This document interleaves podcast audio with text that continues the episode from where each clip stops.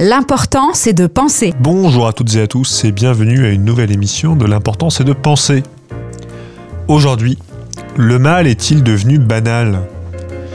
Alors, peut-être que c'est parce que euh, c'est plus facile d'aborder les sujets les plus durs lorsqu'il fait beau, mais euh, j'ai eu envie aussi, parce que l'actualité historique nous en parle, eh bien de parler d'un célèbre procès lié au nazisme et à la façon philosophique qu'a eu cette grande philosophe du XXe siècle, Anna Arendt, d'en parler. Alors je vous en parle effectivement parce que euh, on a euh, des historiens qui euh, ont travaillé récemment sur les archives d'un procès très célèbre, le procès de Adolf Eichmann, qui date de 1961, qui a été jugé à Jérusalem. Et Adolf Eichmann était celui qui a organisé la solution finale, donc le génocide des Juifs pendant la Seconde Guerre mondiale, et euh, Anna Arendt, qui est euh, devenue depuis une grande philosophe, était à l'époque une journaliste qui travaillait pour The New Yorker, une juive qui euh, est partie aux États-Unis avec la Seconde Guerre mondiale et qui suit ce procès pour ce journal américain et qui va en faire un livre philosophique intitulé Eichmann à Jérusalem. Et pourquoi je vous en parle euh, par rapport à cette question, le mal est-il devenu banal? Parce que précisément, eh bien, Hannah Arendt va développer le concept de banalité du mal en regardant ce, fonctionnaire nazi se défendre euh, pendant son procès. Effectivement, la réplique d'Adolf Eichmann, lorsque euh, il va être jugé à Jérusalem, c'est de dire que euh, certes, il a organisé euh, cette solution finale, mais qu'il n'a fait que son devoir. Et cette formule va rester célèbre autant qu'elle va choquer. Il n'a fait que son devoir. Alors Anna Arendt, dans son livre, reprend un peu l'enjeu. À savoir eh bien, que Eichmann, lorsque euh, il a été capturé par les services de renseignement euh, israéliens et euh, envoyé à Jérusalem pour être jugé, on l'imaginait comme une, une, sorte de bête furieuse, comme un monstre. Et ce que a révélé le procès, c'est qu'en fait, il s'est beaucoup plus avéré être un petit fonctionnaire, tout à fait médiocre, qui n'était pas tant méchant que médiocre, c'est-à-dire particulièrement banal. Effectivement, Anna Arendt, face à cet homme, se rend compte que le mal eh bien, ne réside pas dans l'extraordinaire. Le mal, il réside beaucoup plus dans les petites choses. C'est-à-dire que Eichmann n'est vraisemblablement pas né criminel, n'est vraisemblablement pas malade mental tout à fait. C'est-à-dire qu'il a été beaucoup plus un rouage dans une machine bureaucratique totalement aveugle. D'ailleurs, Eichmann lui-même dit qu'il n'est jamais sorti de la légalité du Troisième Reich. Le Troisième Reich ayant été élu. Donc tout ça était légal.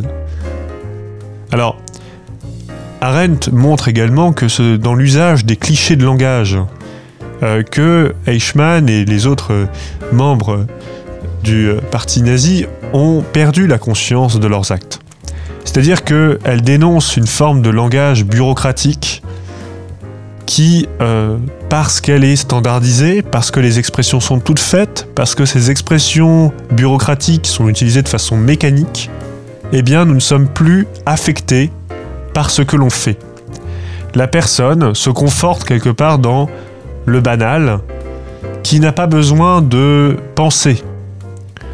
Alors, attention, Anna Arendt a considéré quand même qu'elle n'était pas du tout en train de sauver euh, Eichmann en plaidant euh, chez lui une sorte de, banalité, de médiocrité qui fait que finalement il serait pas si dangereux. Non, Arendt considère pas du tout qu'elle déresponsabilise Eichmann. Elle dit en fait, Eichmann est coupable, coupable d'avoir abandonné son pouvoir de penser. Parce qu'effectivement, penser, c'est une qualité qui est caractéristique de l'humanité, et on est responsable lorsqu'on arrête de le faire il n'y a que nous qui sommes responsables de penser ou de ne pas penser, de réfléchir ou de ne pas réfléchir, et il n'y a que nous, en somme, qui est responsable de nous demander si ce que l'on fait est moral. si ce que l'on fait est bien ou mal. Et donc, l'absence de pensée n'est en rien une fatalité, Eichmann aurait pu faire autrement. Il a, pour Arendt, choisi de démissionner. Il a choisi de ne plus penser, de simplement répondre aux ordres dans, ce langage standardisé. Et donc, c'est en rien une excuse que de dire que Eichmann euh, était dans une obéissance mécanique. Il en est responsable. Alors, il s'agit effectivement pour Arendt de dire que cette banalité du mal n'est pas une théorie, c'est un constat. Effectivement, certes, ce n'est pas un phénomène ordinaire, attention, elle considère, Anna Arendt, que nous ne sommes pas rentrés dans un monde où le mal est devenu ordinaire, pour répondre à la question principale. Non, mais même si ce n'est pas si ordinaire que ça, ça s'observe dans le comportement des gens ordinaires. C'est ça qui est intéressant. Le mal est-il devenu ordinaire? Eh bien, pas tout à fait dans le sens qu'on imagine. Le mal est-il devenu ordinaire? Oui, parce qu'il est dans les petites choses du quotidien, mais il n'est pas devenu ordinaire dans le sens où il serait partout, tout le temps. Et d'ailleurs, Anna Arendt montre combien la parution devant un tribunal permet de débanaliser, permet en fait de confronter Eichmann à son choix de ne plus avoir voulu penser, et là de lui dire, vous êtes maintenant, euh, monsieur Eichmann, face à un tribunal, et là vous êtes obligé de répondre de vos actes. Et donc là vous êtes obligé de redevenir un individu qui pense.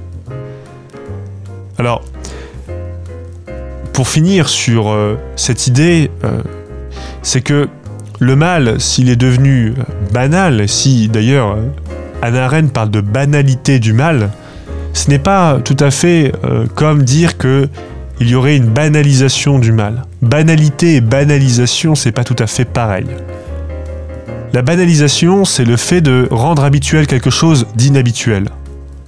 Alors on peut se demander, et c'est une question importante, comment le régime nazi a pu banaliser, c'est-à-dire rendre acceptable, c'est-à-dire faire entrer dans la morale de, de tous les, la morale commune, disons, des actes aussi monstrueux C'est une question intéressante, ça, la question de la banalisation, mais c'est pas la question de Arendt.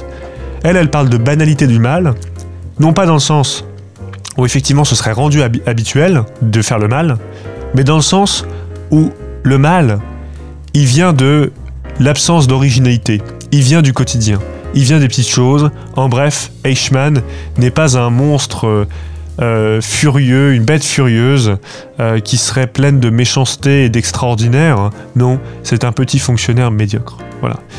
Euh, je finis donc cette chronique avec peut-être un peu de recul sur ce qui vient d'être dit.